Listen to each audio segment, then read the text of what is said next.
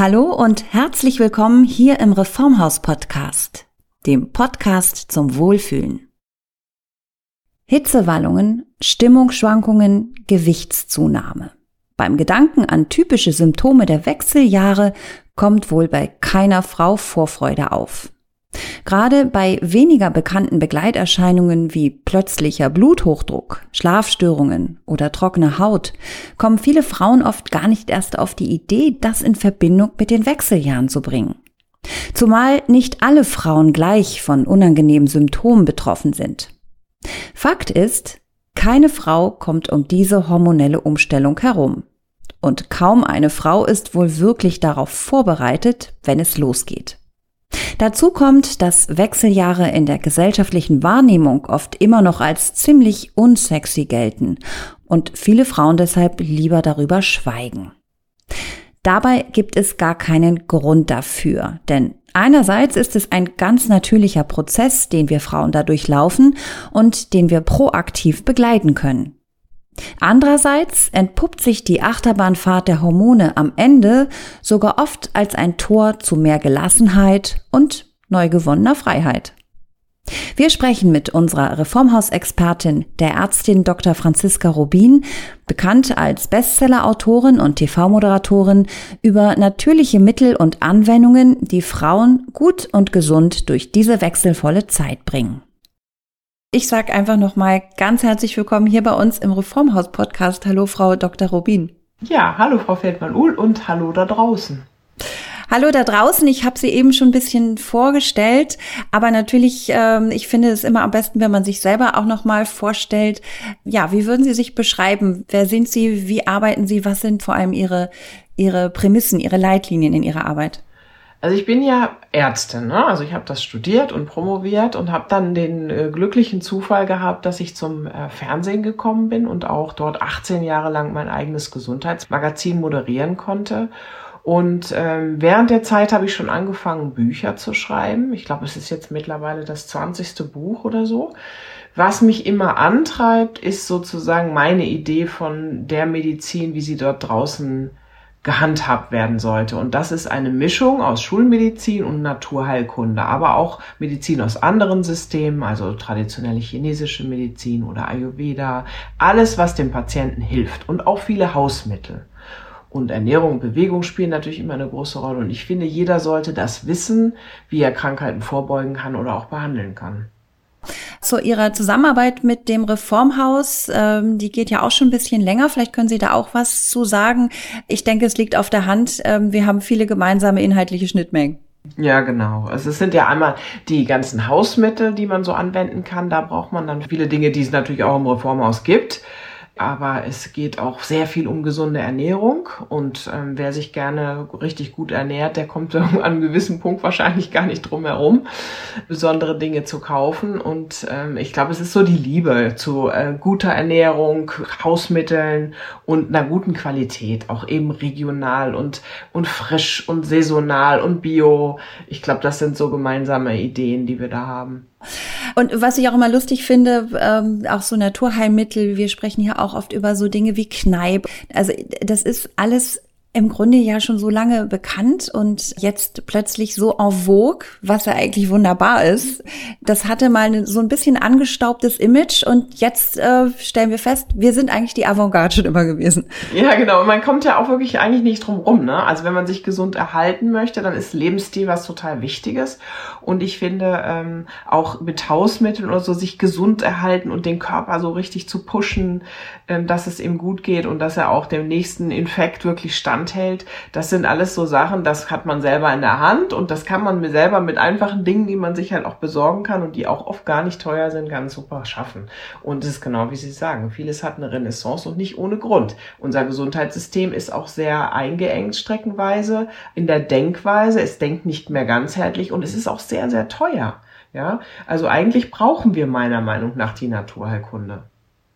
Und äh, apropos Schnittmengen nochmal äh, zu Ihnen und Ihren vielfältigen Aktivitäten. Äh, Sie gehen ab September auch unter die Podcasterinnen, haben Sie mir erzählt. Ja, ich habe mich jetzt überreden lassen, ich mache es und ähm, ich glaube, es ist richtig cool geworden, geht aber richtig erst los im September und der Podcast heißt eben, also hat meinen Namen, Dr. Franziska Rubin und dann äh, gibt's da nicht auch was Natürliches, ja, also die Frage, die die Patienten immer den Ärzten stellen, sozusagen gibt's denn nicht was anderes als die Tablette und genau darum soll's gehen. Also was gibt es für naturheilkundliche andere Verfahren, andere Möglichkeiten. Zu wem kann ich sonst noch gehen, aber auch natürlich, was kann ich selber machen? Wie kann ich mich anders ernähren, bewegen etc. Gibt es da nicht auch was Natürliches? Äh, ja, das ist auch hier unser Credo natürlich im Reformhaus-Podcast. Der heißt ja nicht umsonst natürlich gesund, natürlich fit und natürlich schön. Wir sprechen in dieser Episode mit Ihnen über das Thema Wechseljahre, wie Mann bzw. Frau am besten durch diese wechselvolle Zeit kommt. Ähm, ich würde gerne äh, am Anfang da aber mit Ihnen nochmal so eine kleine Einordnung vornehmen, ähm, denn ich finde, das Thema ist immer noch schwierig. Vielleicht erleben Sie das anders. Meine Erfahrung ist, da wird ja so ein bisschen verschämt äh, geschwiegen nach dem Motto, oh Gott, ich werde alt, ich fühle mich unattraktiv, weil Frauen haben immer noch ähm, diese, diese hohen Ansprüche an sich selbst und auch ähm, fühlen diesen Druck. Jung und schön muss sie sein und eben fruchtbar. Trotzdem, natürlich hat sich unsere Gesellschaft gewandelt, ist zum Glück viel diverser geworden. Ähm, wir respektieren unsere Unterschiedlichkeiten viel mehr, auch Stichwort Body Positivity. Und trotzdem, bei dem Begriff Wechseljahre habe ich das Gefühl, das ist noch sehr tabu belastet. Wie erleben Sie das? Sie sind, ja, wie Sie schon vorhin gesagt haben, Sie sind selber Ärztin, Sie sind Medizinjournalistin und Sie sind natürlich eine Frau. ja, und genau in der Zeit. Ne? Ich habe es jetzt glücklicherweise, glaube ich, durch. Ich habe meine Wechseljahre hinter mir. Also ich finde, das ist nicht besonders sexy, sagen wir mal so. Genauso wie alt werden in unserer Gesellschaft äh, nichts ist, was wirklich sexy ist. Ich glaube, das ist so ein bisschen das Problem. Und dann kommt ja noch das Thema dazu, dass ähm, Frauenthemen auch wirklich in der Regel nur Frauen interessieren. Also das haben wir ja bei den Sendungen immer erlebt. Ja? Also wir können sehr gut ein Männerthema anbringen, weil die Frauen schauen für ihre Männer. Aber Frauenthemen interessieren wirklich irgendwie nach wie vor nur Frauen. Und ich habe ja dieses Buch gemacht, Die bessere Medizin für Frauen. Da ging es auch um Gendermedizin. Es gibt nach wie vor eine riesen Ungerechtigkeit, aber irgendwie interessiert das auch nur die Frauen. Und ähm, so werden wir auch dieses Thema scheinbar unter uns austragen müssen. Und eigentlich finde ich, ist es gar nicht so negativ, wie es immer so klingt wir sind ja ganz anders, auch schon als was wir bei unseren Müttern erlebt haben. Ja, irgendwie sind wir ja eigentlich noch sehr jung oder wir sehen auch so aus und wir fühlen uns auch so. Auf der anderen Seite kommt da etwas, was sich wirklich verändert im Körper und was auch ganz neue gesundheitliche Probleme und Themen mit sich bringt. Also deswegen ist es auch wichtig, sich dem irgendwie zu stellen, wenn man möchte. Und es ist auch eine Chance da drin. Aber Sie haben recht, das ist gesellschaftlich nicht gerade das Thema, was besonders weit vorne ist.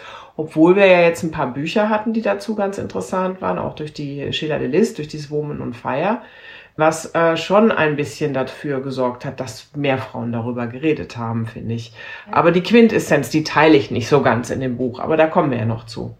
Genau, Women on Fire, also ähm, Frauen im Feuer oder unter Feuer. Ja, auf jeden Fall, Feuer ist natürlich eines der, der Symptome, Hitzewallungen. Bevor wir darüber aber sprechen, vielleicht können wir uns den Wechseljahren erstmal ganz schlicht und pragmatisch medizinisch nähern und das so ein bisschen sauber definieren, weil ich glaube, da wird vielleicht einiges auch durcheinander geworfen.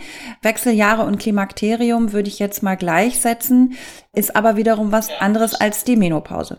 Ja, die Menopause ist ganz einfach die letzte Regel. Also da ist quasi Schluss mit Bluten und das ist ja zum Beispiel das Schöne daran. Also wenn ich jetzt so zum Beispiel meine Kinder betrachte, die kommen ja jetzt gerade, die geht, bei denen geht's ja jetzt gerade los mit, den, mit der Regel. Und die tun mir teilweise so leid mit ihren Bauchschmerzen und dann die roten Hosen und so. Und dann erinnere ich mich daran. Man kriegt ja mit den Jahren das immer ein bisschen besser in den Griff, aber am Anfang war es ja wirklich furchtbar. Und das vermisse ich nicht, diesen Teil, ja, muss ich ganz ehrlich sagen. Also da bin ich ganz froh, dass das hinter mir ist. Aber es kommen natürlich dann andere Sachen. Aber äh, Menopause ist die letzte Regel und Klimakterium und Wechseljahre, wie Sie sagen, ist das gleiche. Aber ich habe früher immer gedacht, das geht danach los. Und da weiß man heutzutage eigentlich ein bisschen mehr, dass das sozusagen die ganze Zeit darum herum ist und dass ein, unsere Wechseljahre eben auch schon viel früher beginnen. Und wir wissen das aber nicht, weil eigentlich ist ja scheinbar noch alles normal. Die Regel kommt ja noch normal. Ja, das stimmt. Und wenn man dann Hormonstatus machen lässt, dann denkt man, ups, Aha, habe ich gar nicht äh, wirklich realisiert. Äh, das heißt, wann Wechseljahre einsetzen, ist ja tatsächlich auch sehr individuell, oder? Also es gibt natürlich einen statistischen Durchschnitt, aber bei einigen Frauen, das kennt man ja auch aus seiner Umgebung, fängt das sehr früh an mit manchmal sogar Ende 30, Anfang 40, bei anderen Frauen Mitte 50, Ende 50.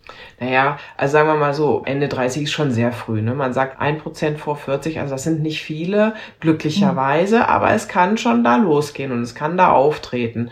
Und meistens ist es so, um die 50 rum. Dass es beginnt oder so, das ist normal. Aber am Ende, ja, das ist was ganz Privates und ganz Persönliches. Und ähm, es dauert in der Regel so fünf Jahre, aber wie, manche merken es ja noch nicht mal. Also es ist wirklich sehr, sehr individuell. Und äh, spielen da bestimmte Faktoren rein, wann die Wechseljahre einsetzen? Also ist das schlicht und ergreifend Genetik?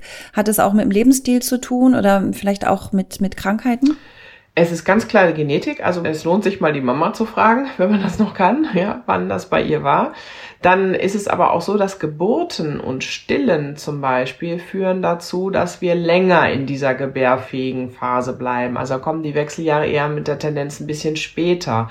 Auf der anderen Seite, wer jetzt eine Hormontherapie zum Beispiel gemacht hat, insbesondere mit äh, Eizellentnahme, da erschöpfen sich die Eierstöcke offensichtlich wieder eher und dann kann es eher zu, in, zu den äh, Wechseljahren kommen. Also da geht's aber immer jetzt nur so um so ein paar Jahre.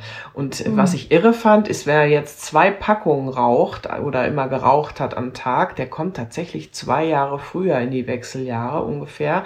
Insbesondere wenn er vor 15 schon angefangen hat. Wenn man später angefangen hat, also nach 25, sind es trotzdem anderthalb Jahre eher. Ja. Also man kann ja. das schon auch ein bisschen selber beeinflussen. Ja, noch ein Grund mehr, nicht zu rauchen.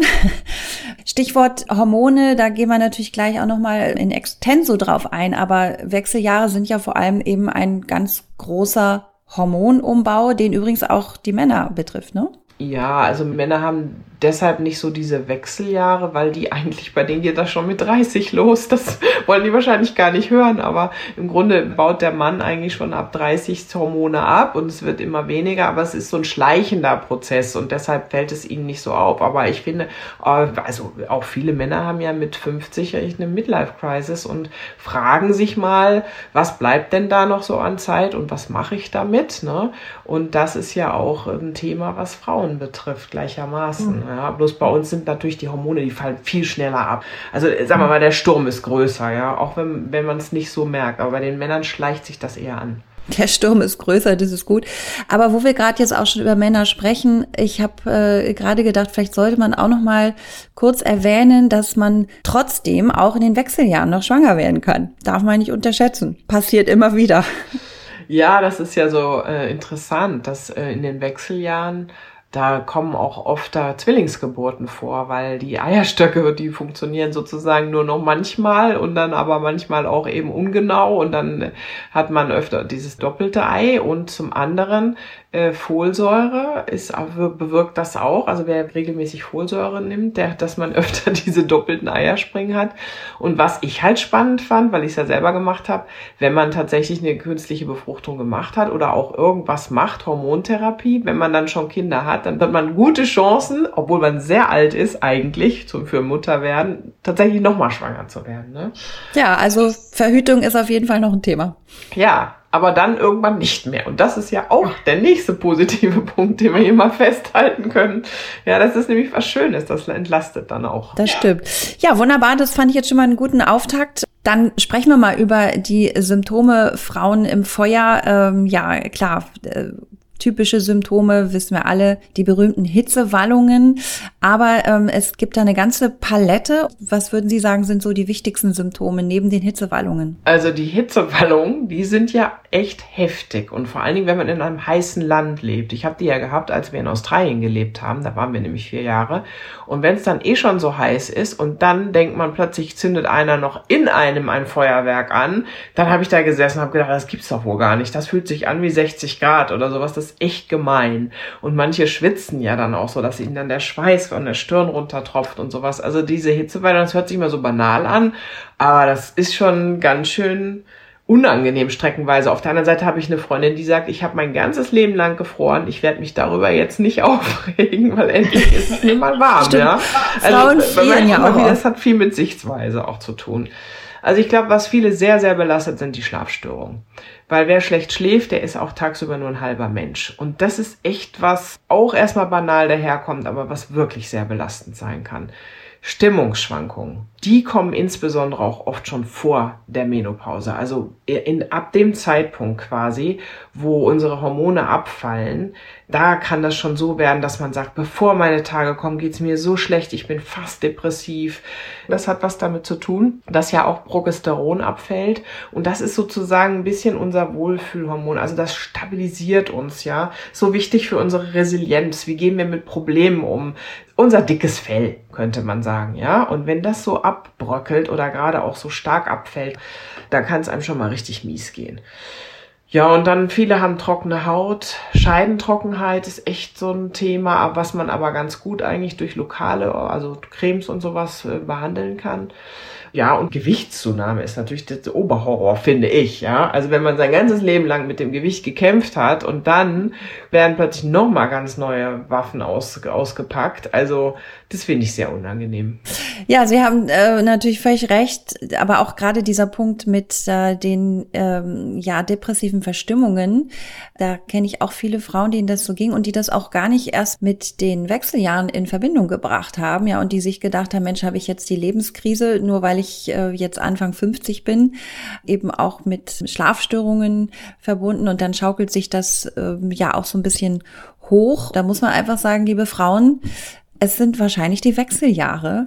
Macht euch keinen Kopf und äh, man kann was tun. Und genau darüber reden wir jetzt auch, ähm, wie wir nämlich mit diesen Symptomen besser zurande kommen, beziehungsweise wieder die Symptome auch so ein bisschen zurückdrängen können. Aber es ist auch, wie Sie sagen, es ist oft dieses Erkennen, ja. Also ich weiß, ja. ich erinnere mich in Australien, als ich in die Wechseljahren kam, ich habe meine Kinder angeschrien, dass ich gedacht habe, wer schreit denn da? Das bin doch gar nicht ich. Und das war für mich so ein Punkt, als ich das kapiert habe, dass offensichtlich nicht, ich nicht nur diese Hitzewallungen hatte und schlechter geschlafen habe, sondern dass da auch jemand Neues plötzlich in mir agiert, nämlich anders hormongetrieben. Da habe ich dann gedacht, nee, das machst du nicht mehr. Du schreist deine Kinder nicht mehr so an. Da musst du dir was anderes ausdenken. Und ich bin dann auch zu denen gegangen und habe gesagt, das tut mir echt total leid. Und das zu verstehen, aha, jetzt passiert was mit mir und das ist irgendwann wieder vorbei, aber jetzt muss ich da mal gut durchkommen. Das hilft ja auch, ne, dass man es erstmal versteht, dass man, dass man begreift, dass das natürlich zusammenhängt. Äh, dann kann man es auch akzeptieren und dann kann man damit auch umgehen. Aber das muss natürlich auch erstmal in Gang kommen, dieser Prozess, ähm, weil, wie Sie am Anfang auch schon gesagt haben, ja, wir alle sind ähm, zum Glück immer länger gefühlt jung und fit und dann ist man nachgerade ein bisschen beleidigt, wenn der Körper auf einmal ja, mit einem macht, was er will, so ungefähr. Es gibt Frauen, die sehr unter den Wechseljahren leiden äh, und die genau diese ganze Palette kennen. Und andere sagen, ja, weiß nicht, also ähm, ja, so ein bisschen, aber nicht wirklich. Ich habe nicht wirklich Probleme damit. Ich frage mich immer, woran liegt das eigentlich? Ist es auch Genetik oder machen die einen Frauen was besser als die anderen? Naja, also vielleicht ist erst nochmal wichtig, es gibt ja auch so ein paar untypische Symptome, die man gar nicht damit unbedingt in Verbindung bringen, aber die auch dazugehören. Und wenn ich jetzt zum Beispiel Haarausfall habe, das haben so viele in der Zeit, aber das ist auch klassisch für diese Hormonveränderung. Oder Herzrasen zum Beispiel. Oder dass der Blutdruck plötzlich steigt. Übrigens total faszinierend. Ja, auch Leute, die ihr Leben lang einen niedrigen Blutdruck hatten, der kann ganz plötzlich umschlagen. Also man muss auch darauf achten, achten. Dann der Knochen, der feiner wird. Ne? Plötzlich schickt einen die Gynäkologin da zur äh, Knochenuntersuchung. Und auch das Immunsystem lässt nach. Also manche Leute bekommen immer häufiger Infekte in dieser Zeit. Das heißt, ich glaube, dass es nicht alle merken, weil sie es, wie Sie sagten, auch dem nicht zuordnen. Aber man weiß auch, es gibt diese Ein-Drittel-Regelung. Ja? Also ein Drittel von uns hat kaum Probleme, hat kaum Symptome, wird es gar nicht merken. Und dann gibt's dieses eine Drittel, da würde ich mich jetzt dazu zählen, da geht schon mal ganz gut ab, da hat man Schlafstörungen, da brüllt man mal rum und dann ist sowieso klar der Blutdruck und so, aber es ist nicht so essentiell, also es ist nicht bedrohlich, es ist nervig und es ist blöd. Und dann gibt es ein Drittel, das wirklich massiv darunter leidet. Also die Schlafstörungen haben, massivste Hitzewallungen, die auch mit der Stimmung gar nicht mehr klarkommen, wirklich in die Depression vielleicht gehen oder so. Aber diese Sachen, das betrifft eigentlich nur ein Drittel der Frauen, also durchschnittlich. Ja, aber gut, dass Sie das jetzt nochmal ähm, auch genannt haben, Blutdruck und Immunsystem, äh, Haarausfall. Also es gibt viele Baustellen, glaube ich, die man da beackern muss. Und ähm, ja, so oder so, was können wir tun? Und ich glaube, da ist das erste Stichwort und das ist auch immer, immer, immer wieder Thema hier im Reformhaus-Podcast, Stichwort Ernährung und ähm, da bin, sind wir zum Glück bei Ihnen auch an der richtigen Adresse. Vielleicht ist das ein Stichwort, wo, wo viele Frauen denken, ja meine Güte, ich esse doch schon so viel Salat und ernähre mich doch irgendwie gesund. Äh, aber ich glaube, das ist jetzt nicht unbedingt die Antwort darauf, wenn wir speziell über Frauen Anfang 50 sprechen, die eben auch unter Wechseljahresbeschwerden leiden. Naja, ich würde mal sagen, das ist schon ein richtig guter Anfang, weil eigentlich, wenn man das mal so ein bisschen von oben sieht, also in den Wechseljahren äh, haben wir plötzlich weniger Östrogen, wir haben weniger Testosteron und Progesteron. Das heißt, wir haben ein weniger dickes Fell, wir haben weniger Lust, aber wir haben vor allen Dingen dieses typisch weibliche Hormon, das Östrogen, was unsere Gefäße geschützt hat, was unseren Knochen geschützt hat, ja, was im, im Körper ganz viele Stoffwechselvorgänge beeinflusst hat, so dass wir keine einen Herzinfarkt bekommen haben, ja, so dass wir für vielen Erkrankungen geschützt waren und plötzlich geht das weg. Das heißt, ähm, wir sind für vieles viel, viel empfindlicher und wer da gesund lebt, nämlich wie Sie sagen, mit viel Gemüse, Obst und abwechslungsreich, saisonal frisch und so, ist das A und O. Und dann kommt natürlich der Faktor Gewicht dazu. Man muss jetzt plötzlich viele gute Nährstoffe zu sich nehmen, ohne dass man zunimmt.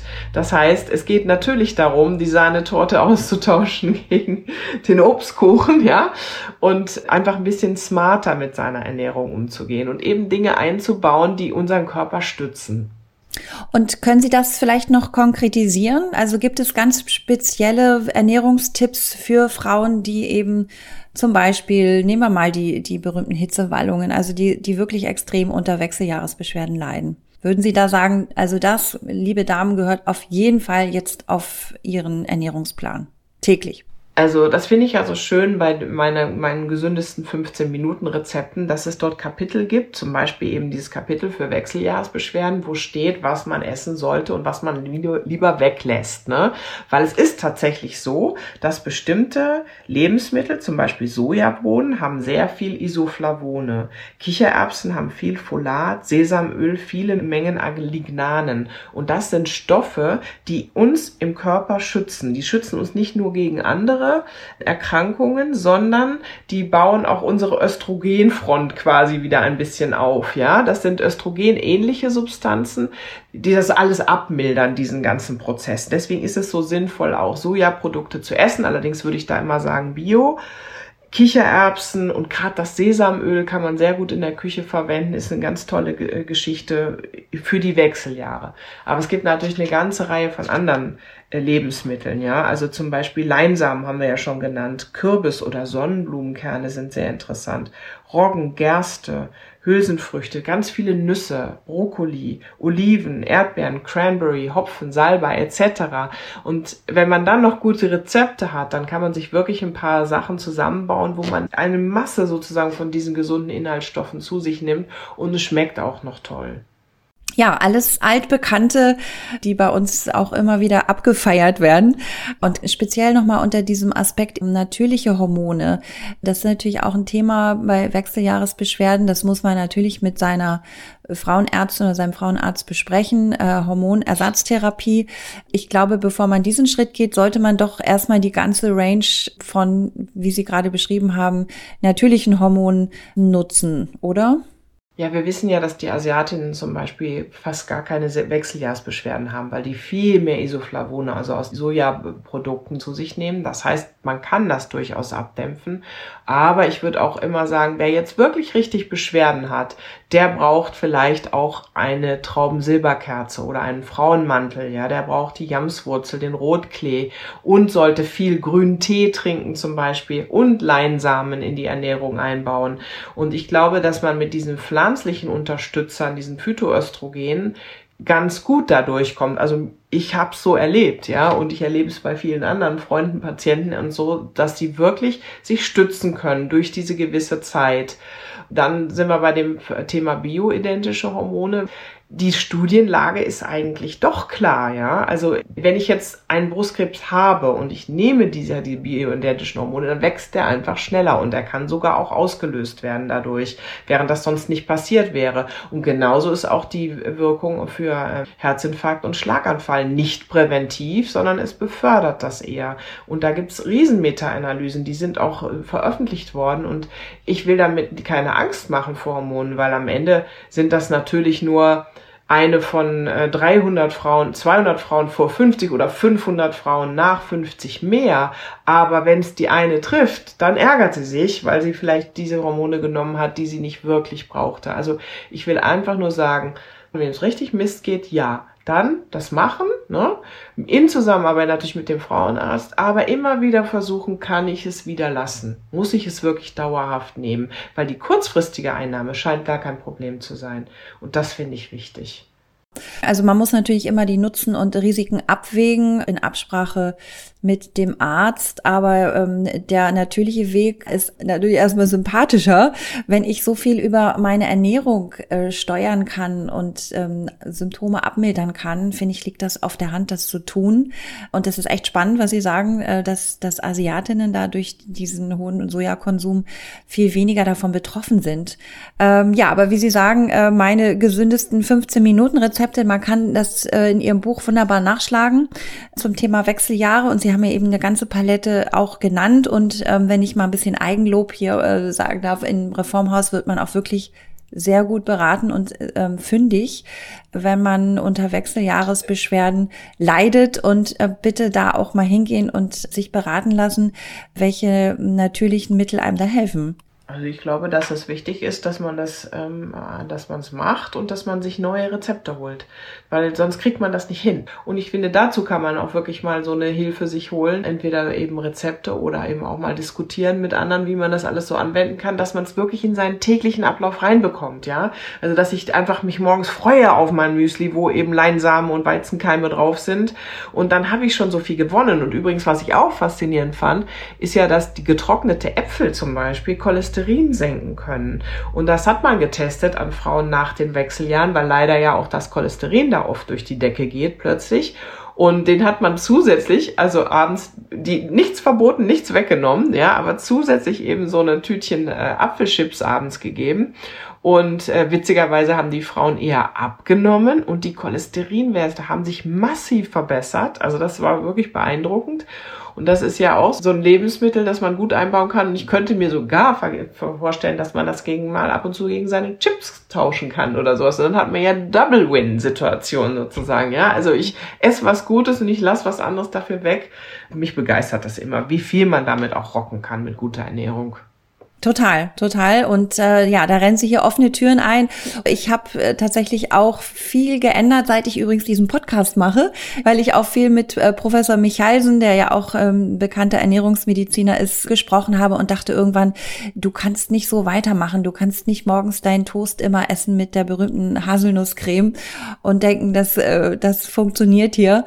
Ähm, und ja, wie Sie sagen, es macht auch einfach Spaß, äh, sich damit zu beschäftigen und sich gut zu ernähren und ähm, morgens sein, seine Leinsamen äh, oder seine Weizenkeime oder seine Nüsse. Ähm, Sie müssten mal meine ganze Batterie hier sehen, die ich ja angelegt habe. Übrigens habe ich auch meinen Mann dazu von überzeugt. Das ist ja oft so, wie Sie sagen, ne? die Frauen gehen vorweg.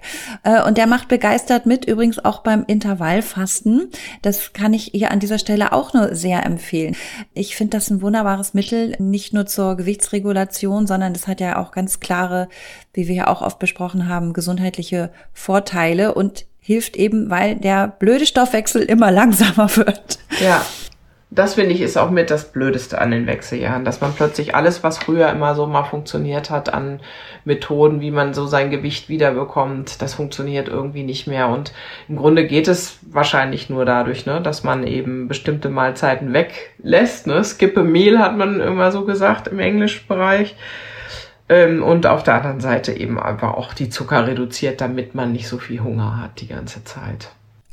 Ja, also äh, wir haben es in der Hand. Ähm, man muss so ein bisschen sich mit vielen Dingen beschäftigen und man muss es vor allem eben auch akzeptieren. Aber ich finde das eigentlich auch ganz schöne und spannende Zeit, weil man eben sich neu in Fokus nimmt, weil auf vielen Bereichen äh, ja sich viel ändert bei den Frauen in diesem Alter und weil man viele Sachen einfach nochmal neu definieren kann. Und das finde ich eigentlich klasse. Das ist also, es gehen einfach viele neue Türen auf. Und apropos, neue Türen auf, äh, wer es jetzt noch nicht gemacht hat, Stichwort Bewegung, Muskelaufbau, ganz wichtig, gerade für die Wechseljahre. Das vernachlässigen auch viele Frauen, allein weil sie Muskeln nicht mögen. Aber ich kann das nur empfehlen, auch nochmal mit Hinweis auf den Podcast mit Professor Frohböse. Muskelaufbau, gerade im Zusammenhang für den Stoffwechsel, ist für Frauen so wichtig. Naja, die Knochen brauchen das auch. Die brauchen den Zug der Muskeln, um damit sie stark bleiben. Und wir haben ja von Anfang an eigentlich die A-Karte, weil wir ja so deutlich mehr Fettgewebe haben und weniger Muskelgewebe als Männer. Und äh, das verschärft sich ja dann auch nochmal nach den Wechseljahren. Also im Grunde geht es dann, finde ich, aber für mich darum, dass man etwas findet, wie man sich mehr bewegt. Dass man einfach sagt, okay, wie kriege ich mehr Bewegung in meinen Alltag, die berühmten Schrittzähler etc., was motiviert mich, das zu tun? Und für mich sind es manchmal so einfache Sachen, dass ich eben Telefonate zum Beispiel, wo ich weiß, es ist mehr so Brainstorming, wir reden, die mache ich einfach im Gehen. Dann nehme ich den Hund und dann laufe ich los, wo nicht so viele Leute sind ja, man muss irgendwas finden, wo man selber sozusagen aktiver wird, weil sonst wird es immer schlimmer mit dem ganzen Abbau. Und das ist einfach, ja, das hat dann nicht, irgendwann nichts mehr mit Lebensqualität und Vitalität zu tun. Man muss dem jetzt so ein bisschen was entgegenhalten, ja. Aber ich finde, das macht das Leben auch teilweise ein bisschen vitaler und man muss sich mehr Zeit dafür nehmen. Die hat man dann vielleicht aber auch. Das nervt einerseits, andererseits ist das auch Lebensqualität. Absolut. Und ähm, ja, vielleicht noch mal zum Schluss die Frage, was so in Anführungszeichen gute alte Hausmittel betrifft. Äh, haben Sie da noch so ein paar Tipps? Also ich sag mal, Kneipgüsse werden ja auch immer unterschätzt und ein bisschen belächelt, aber der gute alte Kneip, der hat sowas von recht gehabt äh, und das ist, glaube ich, auch bei Wechseljahresbeschwerden keine schlechte Wahl, oder? Ja, ich liebe Kneip. Das weiß auch der Kneipverband. Deswegen haben sie mir mal den Bundespreis verliehen für den Kneip. Fand ich so Ach. lustig. Ich fand es sehr faszinierend für äh, Einfach heilen mit Natur. Das ist so ein Buch, in dem ich quasi so Anwendungen beschrieben habe, die so besonders wissenschaftlich fundiert sind. Und da gibt es wieder eine Untersuchung von Frauen mit Wechseljahrsbeschwerden, teilweise heftigst, also insbesondere Schlafstörungen und Hitzewallungen, die man zum normalen Reha-Programm Kneipgüsse hat machen lassen. Die konnten sich das aussuchen, ja, ob sie einen Gesichtsguss machen, ob einen Armguss, Beinguss oder ähm, Ganzkörper, wechselwarm, kalt. Aber sie mussten davon mehrere am Tag machen. Die waren so begeistert, die haben so eine starke Reduktion, also Verminderung ihrer Symptome gehabt, dass sie alle freiwillig zu Hause weitergemacht haben. Also Wasseranwendungen sind sehr, sehr hilfreich gegen äh, Wechseljahrsbeschwerden wissenschaftlich fundiert. ja, sehr gut. Also ab in die äh, Badewanne hätte ich beinahe gesagt oder ins Badezimmer oder es gibt ja auch in vielen ähm, Orten so extra so kleine Kneipanlagen, aber dies braucht man gar nicht. Das kann man natürlich wunderbar auch selbst machen. Ähm, ja, haben Sie sonst noch ähm, Hausmittel, die Sie empfehlen würden? Also wir haben das Wasser, wir haben die Ernährung, wir haben gesagt, es gibt pflanzliche Unterstützer. Mhm Es gibt natürlich für jedes einzelne Symptom nochmal Sachen, die man machen kann. Also zum Beispiel, wenn ich schlecht schlafe, kann ich es mit Baldrian, Hopfen, Melisse, Lavendel, die typischen Schlafförderer versuchen. Wenn ich auch angstbetont bin, dann finde ich Lavendelölkapseln sehr interessant. Also ich kann an die einzelnen Symptome rangehen, ja, oder Salbeitee zum Beispiel, um das Schwitzen einzudämmen oder eben viel trinken wäre auch mein Rat. Ich, das hat mir sehr geholfen in Australien. Und ansonsten gelassen bleiben. Das geht vorbei und dann ist eine neue Phase da und die neue Phase bringt ja auch interessante Sachen mit sich. Und was mich sehr beeindruckt hat, ist ein Spruch aus der chinesischen Medizin. Es ist wirklich wichtig, man kann bis zu den Wechseljahren äh, sich hauptsächlich um Materie kümmern. Das nimmt der Körper irgendwie so hin. Also, dass, dass es einem wichtig ist, wie viel Geld man hat oder dass man viel Geld verdient oder so. Aber nach den Wechseljahren ist es vor allen Dingen sehr wichtig, dass man das tut, was das Herz verlangt. Dass man das tut, was einem wichtig ist, wofür man brennt. Und dann äh, sozusagen, das braucht der Körper jetzt für seine Gesundheit. Und ich weiß, dass man sich das nicht immer leisten kann, aber den Gedanken finde ich trotzdem wichtig, so zu sagen, okay, das ist jetzt mal locker der zweite, wenn nicht nur das letzte Drittel. Und jetzt gucke ich mal, was mich wirklich treibt und wie ich dieser Welt was Gutes tun kann. Dann geht's mir auch gesundheitlich besser, wenn ich mich darauf konzentriere.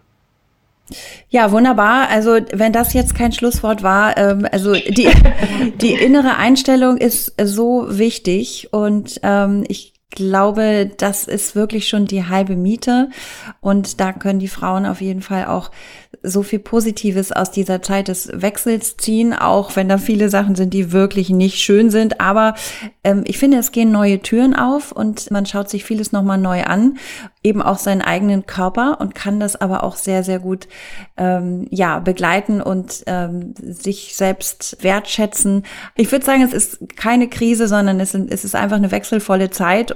Ja, ich denke, wenn wir solche Dinge beherzigen, wie Sie uns jetzt hier geraten haben, haben, dann kommen wir auch alle gut durch diese Zeit. Ich bedanke mich ganz herzlich für diesen ersten Podcast mit Ihnen und freue mich schon auf die nächsten Folgen. Ganz herzlichen Dank, Frau Feldmann-Uhl, und allen einen wunderschönen Tag. Gelassen und gesund durch die Wechseljahre. Ich denke, mit diesen Tipps von Dr. Franziska Rubin kann uns das gelingen. Die richtige Ernährung ist da schon mal ein ganz wesentlicher Baustein. Deshalb empfehle ich an dieser Stelle gerne nochmal Ihr Buch Meine gesündesten 15 Minuten Rezepte. Dort gibt es auch ein extra Kapitel zum Thema Wechseljahresbeschwerden. Wichtig ist aus meiner Perspektive, dass wir Frauen anfangen, ohne Tabus über dieses Thema, das uns ja irgendwann alle betrifft, zu sprechen. Deshalb bin ich sehr froh, dass wir hier das erneut im Reformhaus Podcast aufgegriffen haben. Hört euch dazu auch gerne nochmal die Folge Frauen in der Klimakrise mit Dr. Cordula Stiepel an, der Leiterin der medizinisch-wissenschaftlichen Abteilung bei Alsitan, die dort über die gute Wirkung von den eben auch schon erwähnten Soja-Isoflavonen spricht.